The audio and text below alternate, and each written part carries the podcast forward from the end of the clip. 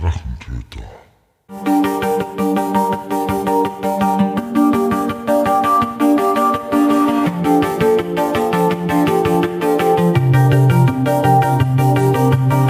Hallo und willkommen zu einer neuen Episode des Drachentöter Podcasts. Ich bin Mike und heute rede ich gemeinsam mit Gerd und Markus über Shadows of Brimstone. Die Links dazu findet ihr wie immer in den Shownotes der Episode. Und los geht's. Aber zumindest darf ich heute den Markus bei mir begrüßen, den wir von der Klumhäfen-Folge kennen. Hallo. Und den Gerd. Hallo. Wir reden heute über das Thema Shadows of Brimstone. Was, was, was ist das? Was ist so die, die Geschichte dazu? Also mein Grundding war immer, es ist ein Dungeon Crawler im Wild West Setting mit Cthulhu-Elementen. Also, Also Klumhäfen mit Pistolen. Von der jein. Geschichte her. Ja.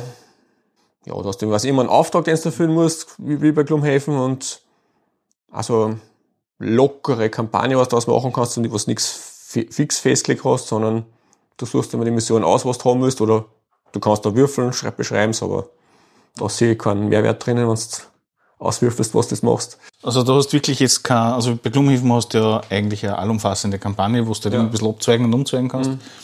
Und bei Brimstone hast du das nicht. Da Du hast die du- Mission, die du hast. Und irgendwie musst du dann entscheiden, was von dem Pool an Missionen das du hast, das du spielen willst. Und das kommt daher, weil du einfach jede Mission zur Verfügung stehen hast, das du einfach machen willst, oder? Es gibt keinen, keinen Storyfaden, der sich durchzieht. Also sie bringen immer wieder Sachen raus, die vielleicht in sich für die Erweiterung, weil sie einen lockeren Verlauf haben, aber nichts, wo du sagen musst, du musst die zuerst spielen, dann die, dann die, dann die, sondern du willst die spielen, okay, dann spielst du die, dann spielst du die, dann spielst du eine Nummer von mir aus. Das ist ja relativ freies System, wenn man so sagen will. Oder es gibt ja kein, kein, kein Railroading oder kein, kein Missionsding oder keine Verzweigung. Gerd, du hast ja ein paar Mal mit dem Markus gespielt gehabt. Wie war das erste Mal für dich, wie du auf Shadows of Brimstone äh, gestoßen bist? Ja, ähm, was ich ziemlich gut gefunden habe, ist, dass das kooperativ ist. Ein Brettspiel, weil viele Brettspiele sind ja gegeneinander. Und dann gewinnt einer und die anderen verlieren und das finde ich nicht so gut. Ja, also in dem Fall vergleichbar wie Arkham Horror, Gloomhaven und Konsorten. Und das hat mir eben ziemlich gut gefallen. Und vom Setting her? Wild West ist cool. Wild West ist immer cool. Nicht immer, aber oft. Und die Charaktere haben auch gut gepasst. Die Geschichten haben gut gepasst, die Städte. Die Städte, wieso Städte? Du hast immer eine Mission, also ähm, einen Teil, wo die Mission äh, gemacht wird. Und zwischen den Missionen kannst du in eine Stadt zurückkehren. Das ist quasi außerhalb von der Mission. Und dort Gebäude betreten, Sachen kaufen, verkaufen, teilweise ja Be- Begegnungen haben und Parasiten heilen. Sachen heilen, ja, was es einen Arzt gibt oder einen Priester, der jetzt um die geistigen Sachen quasi einen kümmert, wiederbelebt, wenn es mal notwendig sein sollte. Also so ein Mission Hub. Ja. Also du kriegst dort nicht nur Waren aller Art und Dienstleistungen, sondern auch wahrscheinlich die Auswahl eicher Missionen. Na, das Missionen sind Das ist lo komplett losgelöst. Es ist pro, Grund, pro Grundbox ist meistens eine Mission, wo du so ein Duell machen kannst, das quasi in der Stadt dann getriggert wird. Also entweder du spielst das, das Duell oder du verlässt die Stadt. Aber ansonsten quasi, und es gibt ja Missionen, die in der Stadt spielen. Wo du dann Du eine, kannst zum Beispiel Bank überfallen. Nein, du musst den Banküberfall verhindern. Also. Oder die Stadt wird überrannt von Monster, quasi, wo du einen, einen eigenen Spielplan hast, mit Gebäude, also aufzeichnet zumindest. Und Hast das, du hast den Banküberfall nicht verhindert, sondern durchgeführt. Nein, aber ich hab's gesehen, das haben wir nicht gespielt. dass man das macht. Wir haben es, glaube ich, ich hab einmal mit, mit dem, mit, wo du dabei warst, es war nicht der Banküberfall, aber irgendwie Banditen über, haben die Stadt überfallen, das haben wir dann einmal gespielt. Wo ich dann auch quasi, ich habe ein Gebäude gebastelt. Also s- sehr primitiv, aus, aus, aus Karton quasi, aus, äh, drauf dann ausdruckt was Passendes und dann, es war so ein Papierstreifen, dann dreimal geknickt und dann ein Karton oben drauf. Und das war dann im Prinzip so das Gebäude, was auf der Karten war, weil du hast aufs Dach können in der Mission immer. Normalerweise hast du einfach so Makel gelegt und die Figur oben drauf. Das hat man von der Stabilität her gedacht, das wird nicht und es schaut auch nicht gut aus und dann habe ich mal so die Gebäude bastelt und war Okay. ganz cool eigentlich. Also das, Das heißt aber, weil du gesagt hast, das ist ein Dungeon Crawler und hast das, äh, du hast Dungeon Tiles oder ähnliche Sachen dabei, also Kartenteile, die du halt verwenden kannst Ja. für die Missionen. ist der Hauptmodus, sage ich mal. So ist mit der Stadt ist so ein Sonder, Sonderteil. Aber meistens hast du also du beginnst auf einen Teil und immer wenn du den Ausgang erreichst, wieder Karten zogen. Und die Karten sagt halt, du legst an den Schienenweg, die Schmiede oder den unterirdischen Fluss. Den legst du dann wieder an, hast wieder eins bis vier, fünf Ausgänge und so entwickelt sich halt die Map und ist jedes Mal anders in der Regel. Es gibt ganz selten Missionen mit fixem Layout, wo du quasi schon alles auf, aufdeckst. Heißt aber dann auch, dass die Missionsziele dann dynamisch auftauchen können oder wenn irgendwelche gewisse Situationen. Okay. Also entweder man muss Hinweise finden oder genug Raumteile aufdecken, dass man jetzt weit genug kommen ist, dass man tief genug drin ist oder wieder rausgekommen ist, weit genug, dass was der Endkampf ausgelöst wird, falls es einen gibt. Also. Für Klumhäfen wissen wir, dass wir keine Würfeln brauchen, wir brauchen jetzt da Würfeln. Ja. Und wenn ich mich so richtig erinnert, hat irgendjemand gesagt gehabt, das ist ähnlich wie bei Shadowrun, du brauchst viel Würfeln. Nein. Weil es, also in der Grundbox war es nur unlimitiert, also in den ersten Regeln, im ersten Regelset, du hast theoretisch beliebig viele Würfel haben können, äh, weil alles auf eine Fähigkeit meistens äh, oder Stärke oder Geschicklichkeit oder einfach Angriff, aber jetzt haben sie dann mal gerettet, dass du maximal sechs Würfel haben kannst bei, beim Wurf. Also egal wie viel Pistolen und wie gut die sind, du hast maximal deine sechs Würfel und ja, das heißt, das kommt dann den Spielern sehr gut entgegen, die ihn normalerweise den ganzen Tisch brauchen oder inklusive den Fußboden zum Würfeln. Also es war nie auf Shadowrun-Niveau, was auch mit den ersten Regeln nicht, aber du hast immer sieben, acht, neun, zehn Würfel vielleicht gehabt, dann quasi, wenn es die richtige Ausrüstung und die richtigen Fähigkeiten. Ich habe jetzt unlängst wieder Leute gesehen, die auch mit sechs Würfeln einen ganzen Boden brauchen können. Explodierende Würfeln. Mhm. Na, gibt's so nicht den Mechanismus. Aha, okay. Aber es sind lauter sechsseitige Würfeln oder sind Spezialwürfeln? sechsseitig, achtseitig für so zweihändige schwere Waffen, die sind dann teilweise achtseiter. Und W3 gibt's auch noch teilweise. Jetzt im Regelsystem sehr darüber ausgelassen, wie man dann W3 würfelt oder rechnet. Ich habe dann Spaß, weil man einfach mit W3 besorgt, weil so, so kleine Heileffekte, so ist es hin und wieder W3. Also, viele Leute spielen es vielleicht noch nie einen W3 braucht, also das ist nicht so. Das heißt, meistens eher die sechsseitige. Der sechsseitige ist der Hauptding. Ja, okay. Wie war das für dich, Gerd? Wie du das erste Mal eine Handvoll W6 in der Hand gehabt hast und dir gedacht hast, das ist nicht Shadowrun, aber du musst genauso viel würfeln würfeln? Naja, also würfeln habe ich schon immer viel gehabt. Da ist halt dann immer die Auswahl schwer, welche du nimmst. In dem Fall einfacher, weil du eigentlich eh fast nur sechsseitige nehmen musst. So ja, ich habe ja viele sechsseitige. Ach so, von der Farben her, von der, okay. Genau. Ich will jetzt nicht in deine Tasche greifen, um zu sehen, wie viele sechsseitige das hast. Du, wie geht davon aus, du wirst mehr als wie fünf haben? Ja, da hat es nämlich so ein Netzteil gegeben für einen Computer und das war in so einem Sackel drin. Das Sackel ist jetzt voller Würfel von Shadows of Brimstone für einzelne Charaktere. Die unterscheiden sich wahrscheinlich in der Farbe und in der. Ja, das, das, das, das 6, also die, die beste, das beste Würfelergebnis hat ein Symbol quasi, was dann zu der Klasse passt. Die, ja, es ist halt so Wie ein Erweiterungsmaterial, was du nicht brauchst, was cool ist, wenn es also dir gefällt, sagen wir mal. Das ist so. Okay, wie viel hast du davon? Ja, ich fast alles. Also Man muss aber fairerweise sagen, du hast grundsätzlich eigentlich eh so gut wie alles von Shadows of Brimstone bis auf. Außer ein paar kosmetische Sachen wie, äh, ja, für einen Charakter gibt's so einen Revolverheld, der hat so Spezialkugeln 6.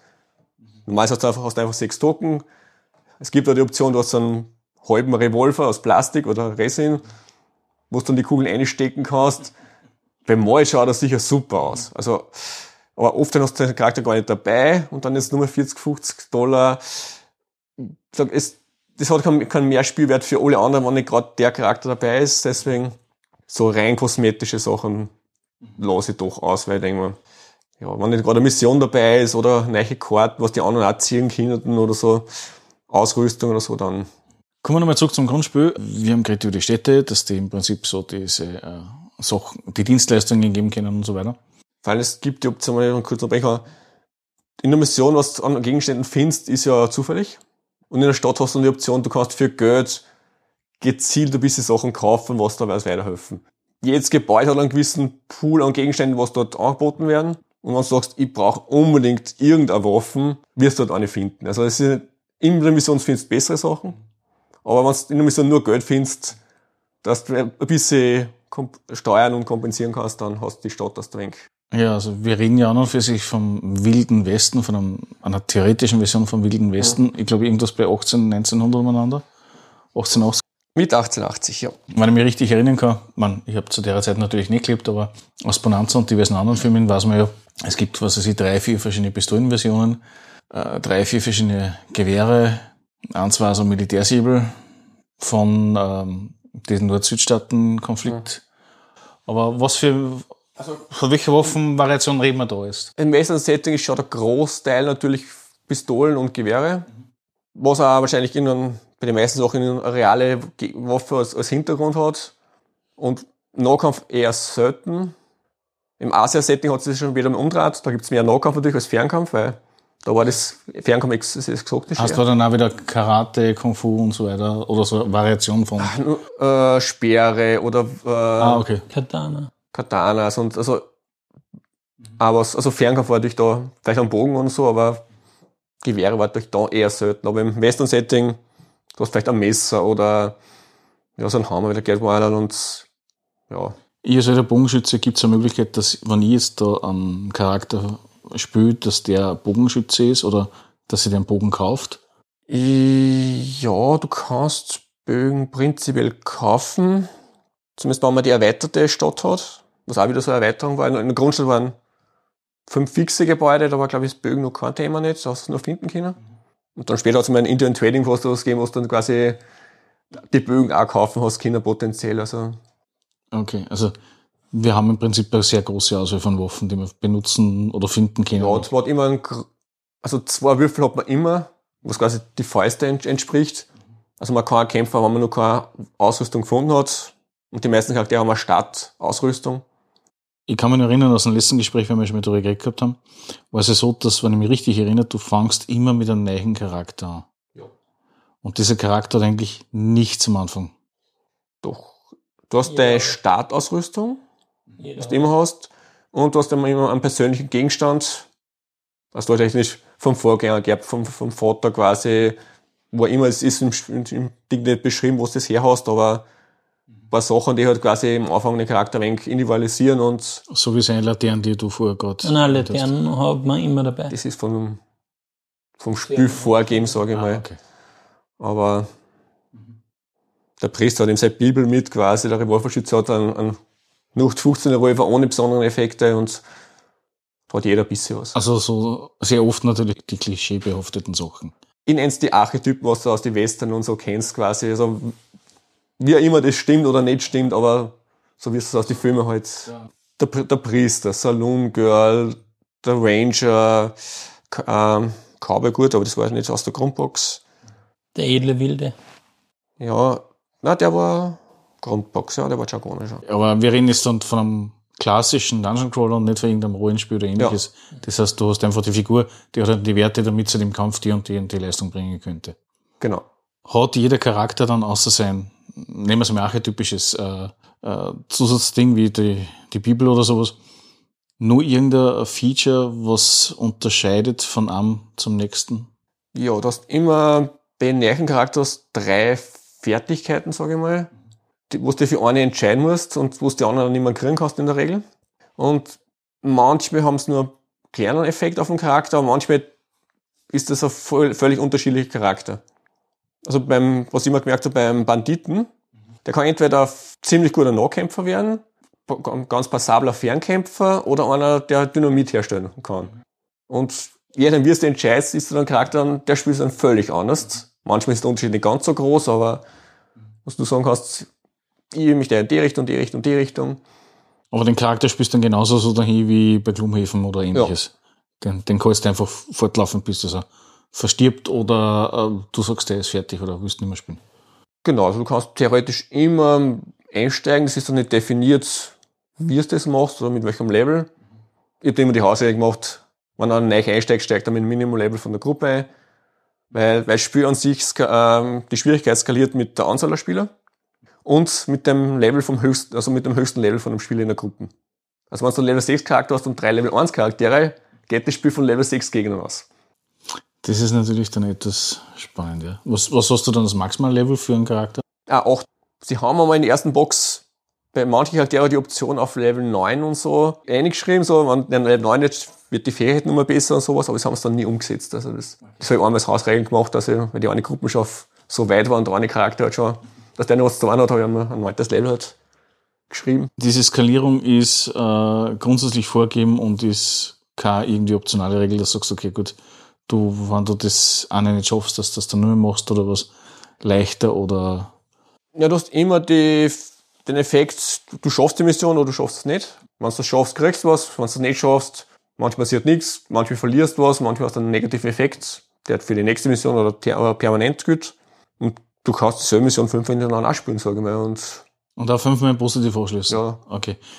Ähm, hast du das aber auch im Sinne von, egal welche Mission das ist, sie skaliert automatisch mit der Gruppe mit oder gibt es Missionen, wo du sagst, okay, gut, die kann ich nur von 1 bis 3 oder welche von 4 bis 6 spielen oder was? Nein, nein, das ist Spieleranzahl und das, das höchste Level von dem Spieler in der Gruppe.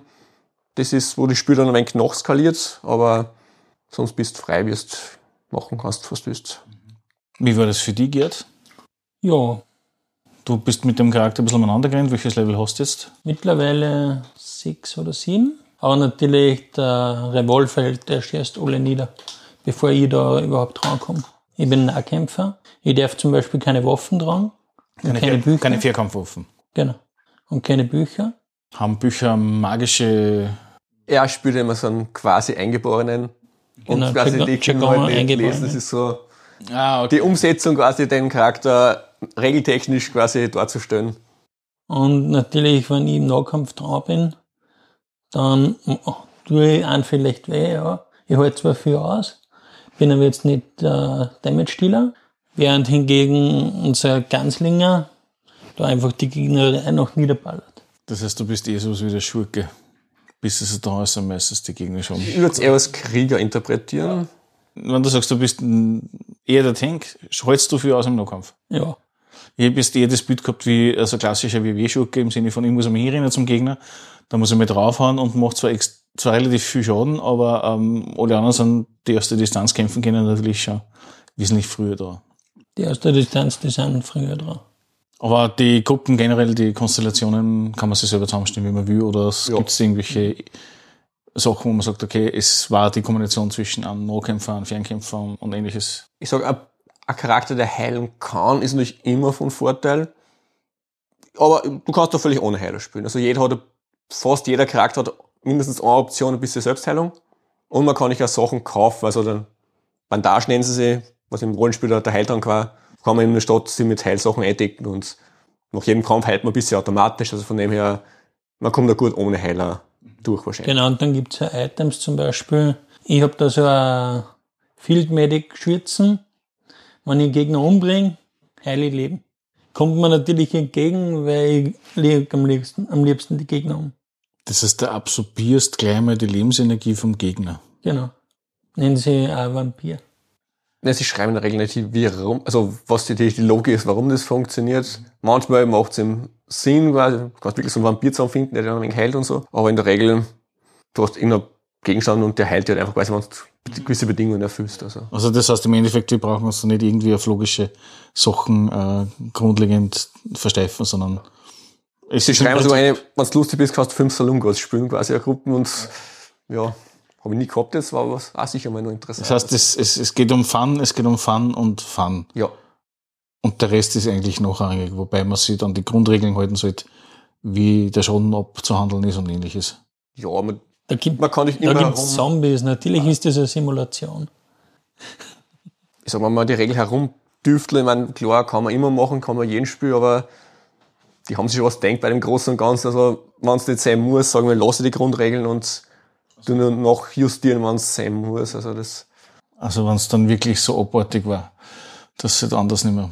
Ja, oder manche Sachen, sie schreiben viele Sachen nicht ganz genau eine. Ja, macht man sich mit der Gruppe einmal aus, geht das oder geht das nicht und dann, ja. Im Zweifel für oder gegen die Gruppe? Kommt auf die Gruppe an. Ich habe hab solche und solche Gruppen schon gehabt. Also okay, interessant. Also gerade wenn es ein kooperatives Spiel ist, dann denke ich immer eher, dass das eher verweichlicht werden würde von der Mehrheitsentscheidung von der Gruppe. Auf der anderen Seite, es ist ein Cthulhuid und Cthulhu ist generell gegen einen Spieler. Ja, das ist ja klar, das ist das System. Man ist Arkham Horror gegen einen Spieler. Mhm. Und trotzdem hast du halt gewisse Sachen, die einmal dafür und einmal dagegen sprechen. Deswegen. Ich habe schon Gruppen gehabt, das ist quasi ein wenig anspruchsvoller Wald, weil das Gefühl habe, es wird schon zu leicht. Ja gut, dann tut man ein wenig noch dran, sagen wir, von den Sachen, also von der Schwierigkeit her. Also da tut man halt nur ein Monster dazu und dann passt es also noch. Ja, oder eine Stufenhecher quasi. Also das kann man schon machen. Also gibt ein, zwei optionale Regeln, mit, mit denen ich nie gespielt habe. Also, also Permatod oder sowas gab es schon prinzipiell, aber. Ich glaube, Permatod, das ist dann sicherlich was für anspruchsvolle Spieler. Ich weiß jetzt nicht, ob das echt drin ist, aber so ein paar optionale Dinge waren, die habe ich nie angewendet. Direkt schon vom Grundspiel her? Ja, sie haben noch ein, zwei Sachen mal angeboten, aber also genau, fixe Bewegung, dass quasi nicht würfeln musst für Bewegung. Muss trotzdem würfeln, weil es für die Spielmechanik relevant ist. Gefährliches Dynamit, wenn du viel Schaden kriegst, ob der Dynamit mit explodiert. Gut, die finde ich wiederum interessant und logisch. Es wird, es wird so selten vorkommen, deswegen ist es nie okay. wenn man es mitmacht. Oder spezifische Encounter, weil jeder Raum, den es aufdeckst, hat in der Regel eine, eine Begegnung wie bei Arkham Horror, was thematisch dazu passt. Und es gibt so, das ist die optionale Regel, was ich jetzt meistens gemacht habe am Ende, dass du den Account automatisch mit dazu nimmst. Mhm. Wenn du quasi jetzt einen Raum hast mit einem unterirdischen Fluss, hast genau eine Begegnung, quasi, wo der Fluss quasi eine Rolle spielt und deswegen, das haben wir immer ganz gern dann dazu gemacht. Okay. Weil du gemeint hast, wegen der Bewegung musst du sowieso würfeln. Äh, inwiefern hast du da als System Bewürfelst du im Prinzip nur die, die Distanz, die du gehen oder laufen kannst? Also normal würfelst du dann W6, mhm. der jetzt modifiziert, modifiziert werden kann durch Ausrüstung, Fertigkeiten, was auch immer. Und es ist so, wenn du einen Einser würfelst, kriegst du, was nennt sich Grit. Das ist so Heldenpunkte, Schicksalspunkte, wo du Hauptanwendung ist, dass du nachwürfeln darfst, mhm. einen Wurf. Deswegen, das ist die wichtigste Quelle für deinen Grit. Deswegen, selbst wenn, die, wenn du auf die Bewegung verzichten kannst, für, die, für deinen Wurf, dass du fix einen Wert hast, musst trotzdem würfeln, weil du möchtest deinen Grit haben. Also, du hast jetzt, du kannst keinen Einser würfeln fürs Bewegen, also du hast, es ist planbarer, wo du hinkommst und wo nicht, für den Fall für den Nahkämpfer. Aber wenn ich dann Würfel mal nur schlechter oder besser finde, das stört mir jetzt nicht. Das macht eher ein bisschen, na, Reiz ist übertrieben, aber da würfelst du mal schlechter, halt quasi kriegst du für einen Crit. Also von dem her. Das ist kleines Trostpflaster. Ja. Ja, wenn alternativ kommt das sagen, was ich bei jedem fünften Mal gehen kriegst, einen Punkt oder sowas. Zum Beispiel. Ist du nach Hause was, was du machen kannst, sage ich mal, aber.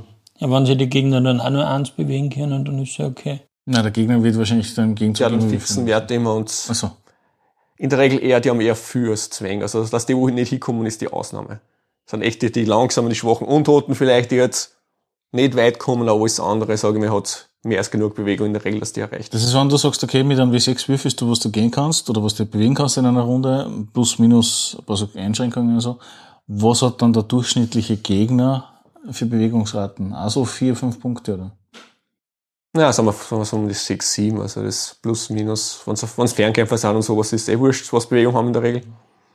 Aber das sind teilweise zweistellig, also wenn es wirklich so also die fliegende schon, oder. Die Spiel schaut schon, dass da das immer stetig zu dir zugerennen.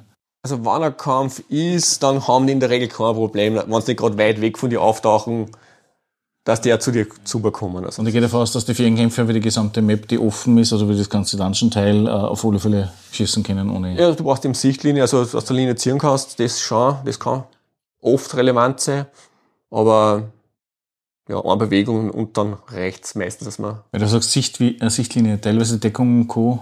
haben relevant. Dann auch. Also die Hauptding ist nur, dass du Linie ziehen kannst, gerade die, die Sichtlinie halt. Und mit gewisser Erweiterung haben sie dann schon so Hindernisse ins Spiel braucht die Mechanik, wo du, wenn du neben so einem Hindernis stehst, dass du mal einen extra Wurf kriegst, dass, dass die Deckung den, den Schaden abfängt. Und darum kann man da taktisch vorgehen, wenn die Nahkämpfer vorn sind, dann können die Gegner maximal zuwehen und die Nahkämpfer angreifen, mhm. während die Fernkämpfer von hinten reinschießen. Mhm dass du den Gang blockierst quasi. Und ja, aber da fällt mir gerade was ein. Ich meine, es ist nur eine abartige Idee, aber grundsätzlich, weil du gesagt hast, dass der wegen dem Explodieren, vom Explodieren, von dem Ding, was du damit hast. Dynamit. Vom Dynamit, genau, danke. Äh, wenn sich jetzt der Nahkämpfer mit einem Dynamit vorne reinstellt und der Fernkämpfer schießt auf das Gruppenmitglied drauf, hm. dann würde sich das Ding anzureißen. Na, erstens, du musst einen relativ hohen Schaden erreichen, dass das funktioniert. Okay. Und du kannst, also nach Grundregeln kannst du auf eigene Spieler nicht feuern. Also das ja, du wirst ja dann eh nicht auf den Spieler feuern, sondern auf das Dynamit. Aber es ist nur so ein Ding. Das, das heißt, kein optional. Aber Kauf. Dynamit hast dann im Prinzip nur Schaden, aber nicht, dass irgendwie ein Decken einstößt oder irgendwie andere Blödsinnigkeiten, oder? Ja, okay. Das kann nur passieren als äh, Event, sage ich mal. Die Decke stürzt ein, jeder kriegt Schaden, weil Staubbrocken runterfallen. Aber das ist Oder halt Würfel nichts, was du aus, auslösen kannst oder was die Map an sich verändern würde. Ja, da hast du wie bei Arkham Horror, bei neuen Räumen hast du Sachen, die ausgelöst werden. Und was jetzt thematisch ist, die Decke stürzt ein oder da steht ein Altar oder komische Zeichen am Boden oder da tropft Wasser runter, was auch immer. Und Du hörst Geräusche, willst du denen nachgehen? Ah, also doch ein bisschen in die Richtung. Ja. es gibt entweder Sachen bei Räumen, die fix ausgelöst werden. Entweder es betrifft alle, es betrifft einen oder du darfst einen aussuchen, der das macht. Manchmal hast du Optionen, da ist ein Altar, schaust dann an oder gehst weiter, was dann immer Effekte hat. Wir haben es immer so gemacht, quasi, dass man alle Optionen und die Konsequenzen erfährt vorher. Ist was schwieriger machen würde, wenn du das nicht wissen würdest. Also so wie das Absprechen bei Gloomhaven, wo man ja, sagt, man sollte es eigentlich nicht machen. Da ist das was, was nicht drinnen steht. Ob du das machen kannst, sollst, darfst, musst. Das ist einfach logisch, wenn du das weißt, was passieren könnte.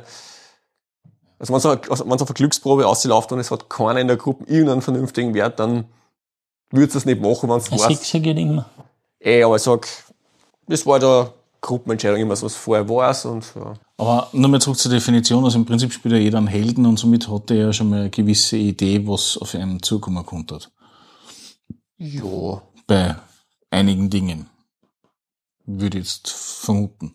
Ja, es hat eben jeder eine Grundmotivation, was im Grundbuch ganz am Anfang beschrieben wird. Willst, wenn, willst du rächen für irgendwas, was passiert ist, willst quasi erhöht sein und einfach das Richtige tun, willst einfach reich werden und das Erz finden, was viel wert ist, was dein Charakter ins Spiel bringt, dann aber eigentlich, also du machst mehr, du spielst das Rollenspiellastiger, keinen Effekt hat oder keine Auswirkung quasi. Wenn du sagst, ich bin halt der geldgierige Bandit, dann ja, Also so die Ultralight-Version für die Lebensereignisse für Gloomhaven.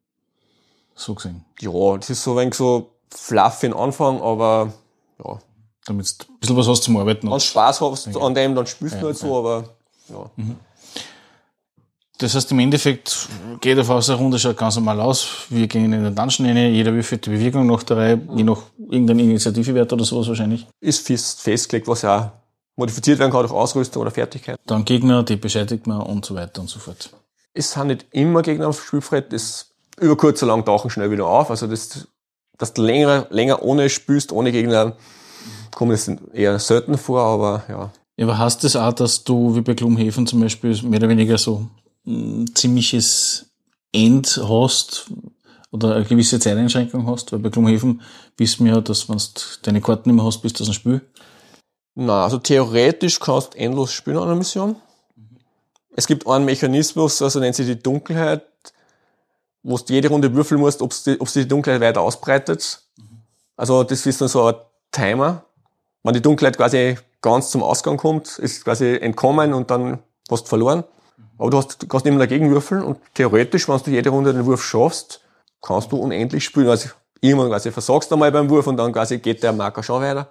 Und je weiter du runtergehst, desto schwieriger wird der Wurf. Je tiefer, Also je weiter, dass du in den Dungeon reingehst. Du hast drei Phasen und die, die Grundding ist, du gehst in die Mine. Je tiefer, dass du in die Mine kommst, desto gefährlicher wird's, weil desto tiefer bist du in den monsterverseuchten Gebieten drinnen. Und deswegen wird der Wurf ein bisschen schwieriger, dass denn der, der Marker nicht weitergeht für, die, für den Timer. Aber ist es jedes Mal eine Mine, wo du da reingehst? Weil du ja vorher gesagt hast, man kann ja einen Bank überfallen oder soll es verhindern? Der Hauptding ist vom Grundspiel ist die Mine. Western-Setting. Das mit der Stadt, das war eine Erweiterung quasi, wo du in der Stadt nur spielst. Da hast du natürlich dann den fixen Stadtplan und nichts mit Minen und, und der Zeit rennt auch ein wenig anders. Und du hast da mit der Erweiterung oder in der Grundbox waren auch schon andere Welten drinnen, wo du durch Portale hier reisen kannst. Wo du dann, wenn du nicht keinen Dungeon hast, sondern einen Dschungel quasi oder so eine Eiswüste und äh, ein Sumpf. Ja, das ist, also es muss nicht die Mine sein, aber im, im Grund-Western-Setting fangst du in der Mine an und hast dann deine, in der Regel deine Schienen, was sie eben da lang führen, auch wenn sie immer verbunden sind und ja. Aber du kannst grundsätzlich äh, immer wieder zwischen die Portale hin und her gehen. Ja, also in der Regel, sie werden zufällig aufdeckt, ob was ist oder nicht. Also was man soll, bei jedem neuen Raum, den man aufdeckt, kommt ein Marker rauf, der einem sagt quasi, was in dem Raum passiert. Also entweder ob Gegner da sind, ob irgendwelche Begegnungen sind, wie bei Arkham, und da ist dann drauf, ob ein Portal ist oder nicht beim Ausgang. Also letzten Endes, es gibt zwölf verschiedene Marker, ich glaube, zwei sind Portale drauf. Also über kurz lang wirst du mal ein Portal finden. Aber selbst dann, wenn du nicht durchgehen willst, musst du da nicht immer. Dann ein zweiter Ausgang da ist, dann kannst du sagen, nein, ich gehe nicht durch, ich gehe in der normalen Mine weiter. Mhm. Weil du vorher gemeint hast, äh, Western-Setting. Also das, es gibt ein anderes Setting auch noch von der Grundbox her. Im Grundbox, na, also im Grundbox ist die Hälfte das Western-Setting und dann eine andere Welt ist dabei. Das ist bei der ersten Grundbox eben die Sümpfe von Giacono, so Dschungel, Echsen, Menschen, Dinosaurier, so eingeborene Wilde, wo bei Menschen quasi mal mit rübergegangen sind und sie dort ein, äh, einheimisch geworden sind. Und das, in der zweiten Box ist äh, Plateau von Taga. Da hast du immer eine Eiszeit, was ausgebrochen ist und eine Stadt ist nur da. Da lebt aber keiner mehr, es sind nur die automatischen Maschinen und Roboter, die nur aktiv sind. Also wir reden da eigentlich von einem Science-Fiction-Setting. Ja. Und wo du dann hinkommst und ja, noch coole Sachen suchst und hast die, die Roboter und die Monster, was, was halt auch immer noch da sind. Und das sind die, die Grundboxen. Und dann gibt's Erweiterungen mit andere Welt an sich, mit so einer Höllenwelt quasi oder einer Kriegswelt und was jetzt so halb Dutzend oder mehr Settings gibt, was so ziemlich alles abdeckt, was thematisch gibt. Ja, aber weil du sagst, äh, im Endeffekt die Science-Fiction-Setting geht davon aus, du kannst dann mit Laserpistolen und ähnliches schießen. Mhm. Heißt aber, regeltechnisch ist es einfach nur eine Waffe, die du benutzen kannst und das war's, ohne dass du irgendwie was aufwenden musst extra. Genau. Außerdem hat uns ein Charakter wie der Gerd, der sagt, er kann keine Gewehre, keine Technologie benutzen oder, aber in der Regel, wenn du keine so Einschränkungen vom Charakter hast, kannst du den Gegenstand auch benutzen einfach. Ja, man. Wir gehen alle davon aus, dass in 20 Jahren die Pistolen genauso noch zu verwenden ist und von der Mechanik wie damals. Also die sehen das im Spiel relativ locker. Du für das, was der Charakter realitätstechnisch verstehen und Kinder darat, mhm. ja, die Plug and Play quasi. Also das, die, die kennen alles, wenn es, also fast alles. Also wenn es im Charakter umsteht, dass es Ja, aber das ist, das ist eher die Ausnahme, dass was, was verboten ist. Also der Priester darf auch keine Feuerwaffen nehmen in der Regel. Okay. Weil, Hier lässt der Feuer vom Himmel regnen. Außer du gibst die Option, dass wirklich den, den Priester so spürst, dass er Fernkampf machen darf. Da verlierst du eben die, die, die, Heilige Bibel und so, da kannst du nicht mehr so gut zaubern. Okay, Heilige Bibel und so. Und vorher vom Himmel regnen lassen. Bedeutet das, du hast Magie in der einen oder anderen Art und Weise auch vorhanden oder ist es irgendwas ja. anderes? Also es gibt einige Charaktere, die Magie kennen. Den Grundspiele war es eigentlich nur der Priester oder die Nonne, wenn du die weibliche Variante spielst, aber da gibt's, okay, Priester ist ein blödes Beispiel. Da ist, also bei alle Charaktere gibt's männliche, weibliche Variante. Beim Priester nicht. Genau, weil da gibt's den Priester und gibt's den Nonne. Da, da waren es so äh, geschichtstechnisch doch halbwegs korrekt. Und äh, beim Saloon Girl gibt's auch kein männliches, da gibt's dann einen Pianospieler. Macht fast Sinn, ja. Geschichtlich also, gesehen. Te technisch gesehen, sie haben noch nicht so einen Wert, das ändern sie nichts, aber das waren jetzt zwei Beispiele, wo sie quasi dann eigene Varianten gemacht haben. Was. Und der Priester, der hat eben so Magie, du hast dann einen Pool an, an Punkten, an Mana, der sich jede Runde wieder neu auffüllt. Und was ist eine Runde? Du bist, also wenn du dran bist, hast du eine Bewegung und dann hast du eine Aktion, wenn man so sagen will. Entweder man kämpft oder man durchsucht den Raum oder macht den nächsten Raum auf. Da gibt's dann nicht so viele Optionen eigentlich. Okay, das heißt, du kannst fortwährend zaubern, äh, dann aus dem Pool an Punkten, die du hast und weißt du, die, jedes Mal, wenn du dran bist, irgendwie wieder auffüllen. Genau. Okay. Und was kann der zum Beispiel? Ja, als Priester, entweder du kannst, gibt's zwei Schulen, wenn man es so nennen will. Einmal eher die Heilschiene oder Supportschiene und die andere ist wirklich der, ja, Feuer und Schwefel quasi und bestraft die, äh, die Schuldigen. Also das. Okay, also ein kleiner falscher Antichrist oder so. Na, eher so der. Altes Testament. Ja, genau, ah, okay. genau, genau so auf die Art kannst dich auch mischen quasi und so. Fürchtet euch vor dem Zorn Gottes. Gibt es noch andere magische oder nehmen wir es mal übernatürliche Wesen, die du spielen kannst? Ja, mit der Erweiterung, also mit Erweiterung. Es gibt dann Charakter, also extra Charaktere, die dann nicht im Grundspiel dabei waren. So einen Schamanen gibt es zum Beispiel. Schamanen, der Priester. Zaubernde Charaktere gibt es jetzt nicht ganz so viel dann. Das sind, glaube ich, die einzigen zwei mir so spontan einfallen. Aber die verwenden dann in der Regel dann eigentlich auch kein Ohr- und kein Fernkampfwaffen mehr, zusätzlich, weil sie eigentlich eh die fortwährend zaubern. Du kannst pro Runde nur einen Angriff machen, egal ob das jetzt Nahkampf, Fernkampf oder Zauberangriff ist. Also selbst wenn der, der Priester jetzt nur ein, ein Messer hätte, muss er entscheiden, ob er einen Schadenszauber macht oder, aber er kann zum Beispiel heilen und einen normalen Angriff machen. Also das, das geht dann schon, aber. Mhm, okay. Das heißt, es geht im Prinzip nicht um den, den Zauber, was er macht, sondern wirklich nur um das, was er ausführt. Ich meine, der Zauber ist so, äh, du musst ja immer würfeln, ob der Zauber gelingt. Ja. Und was beim Priester relevant ist, äh, manche Zauber sind als verboten oder gefährlich äh, deklariert. Wenn du ein paar würfelst, quasi kriegst du den Corruption, also dann kriegst der Charakter wenig okay. schlechten Effekte. Bevor wir auf die Korruption da um eingehen, äh, heißt es, du musst würfeln als Priester, ob du den Zauber machen kannst mhm. und dann geht er in der Form durch, wie er geplant ist. Ja. Und wenn du jetzt aber einen Fern- oder Nahkampfangriff machst, dann musst du würfeln, ob du den Angriff durchführen kannst. Ob du triffst, ja. Und für den Schaden musst du dann auch nochmal extra würfeln in allen Fällen. Ja. Das heißt, das ist dann auch dynamisch. Ja. Okay. Ist eigentlich immer, in der Regel ist der W6 beim Schaden, wenn es nicht anders steht. Manchmal der W8, wenn du einen besonderen Zauber oder besonders starke Gegenstände hast, dann kann es mal der W8 sein, aber. Ja, dann kommen wir zum Punkt Korruption. Ja. Ähm, Korruption kommt daher, weil es Grund, das Grundelement von Brimstone ist eben das, äh, der Darkstone, was eben so ein Erz ist, was im Spiel dann storytechnisch gefunden wird. Dreimal in die Minen.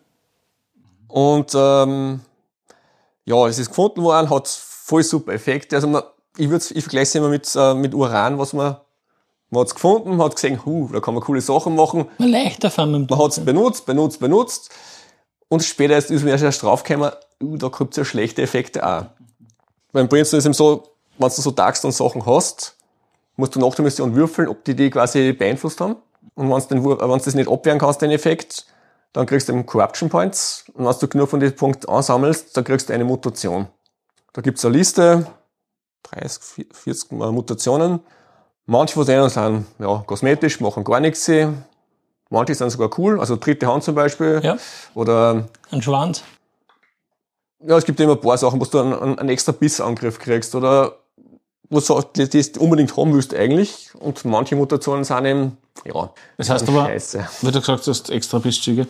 Hast du es dann mit dem extra Biss oder was kannst du dann ein zweites Mal angreifen? Ja, das nennt sich dann freie Attacke, okay. was du pro Runde maximal einmal machen darfst, aber das ist nicht standardmäßig, das musst du finden oder du so, so Sachen kriegen und dann hast du quasi einen Angriff mal mehr.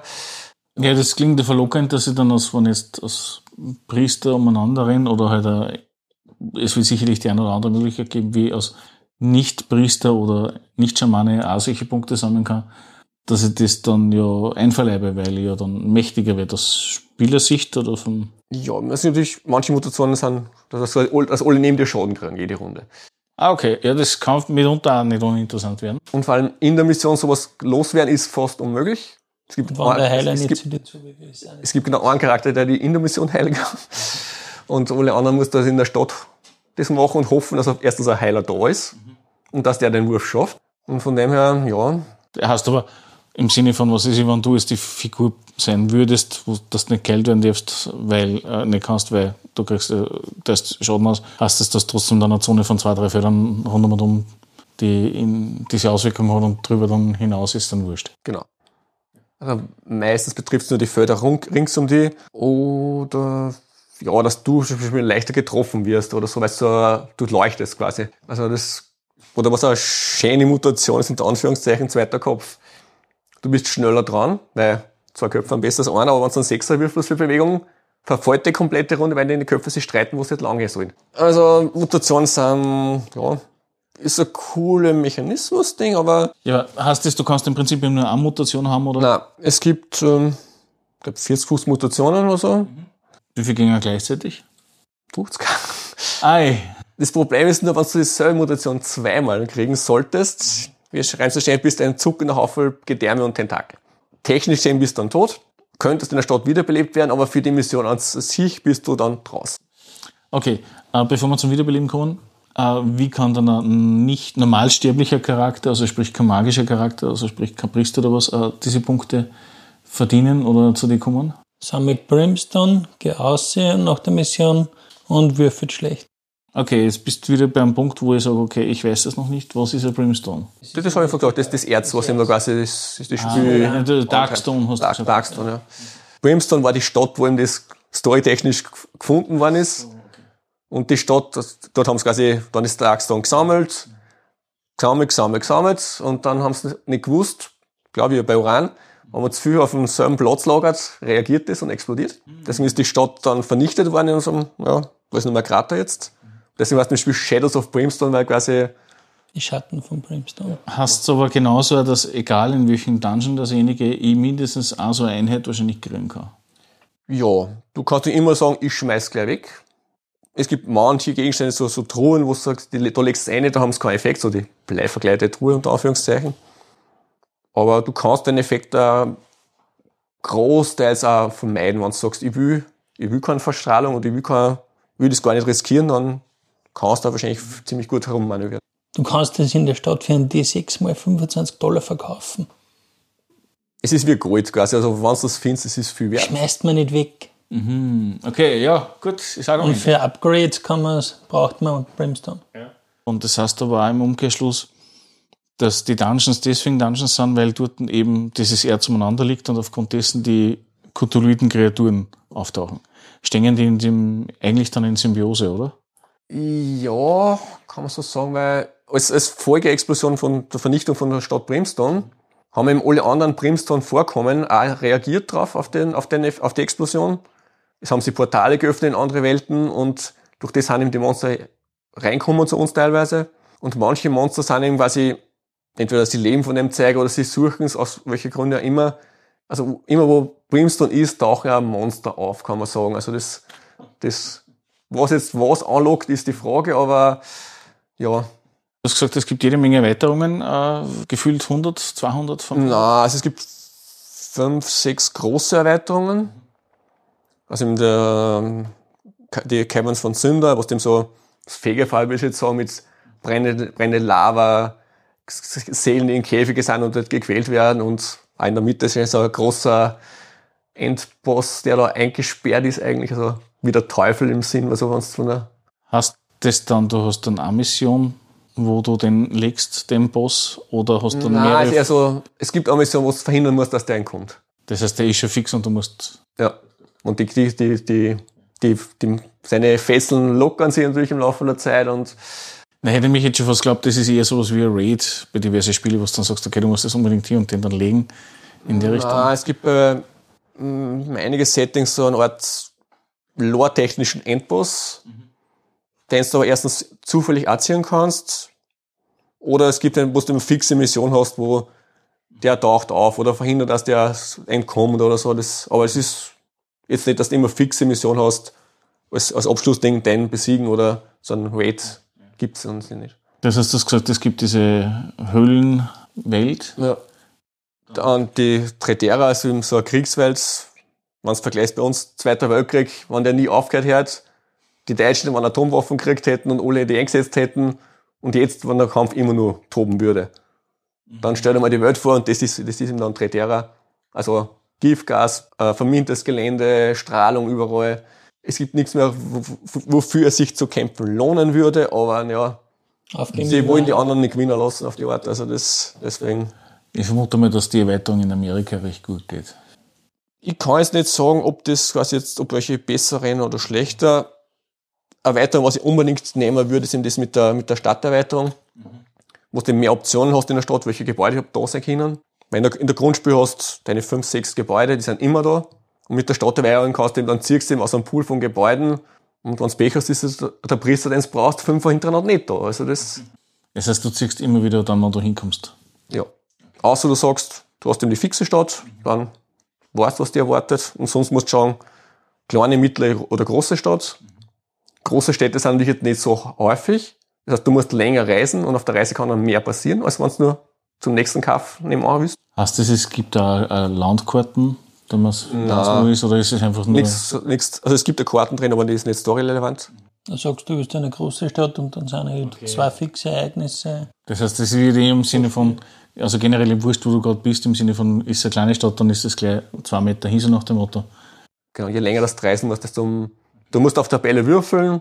Da können auch gute Sachen passieren, aber in der Regel ist es quasi schlecht oder im besten Fall nichts. Also, also es war die Kriegswelt, äh, ja, mit Asia-Setting sind dann auch noch ein paar andere Welten dazugekommen jetzt, so fähige, also so Geisterwelt quasi mit so Nebel und ver verfluchte Seelen auch und die, die, die, die lebende Welt, also das äh, Belly of the Beast, also auf, auf Englisch, wo eben da die ganze Welt an sich ein lebender Organismus ist, wo du dann quasi durch ein Portal reinkommst und du kämpfst, also der Boden lebt, der ist ein Lebewesen und du kämpfst gegen Parasiten, was da in dem Organismus leben oder sein Immunsystem greift die an, weil es die für einen ja, Eindringling halt und wo dann Säure, irgendwelche Säure aus der Wand tropft, weil die das verdauen will und was auch ein ziemlich cooles Setting ist, finde ich. Also das Von innen ist die Haut dünner.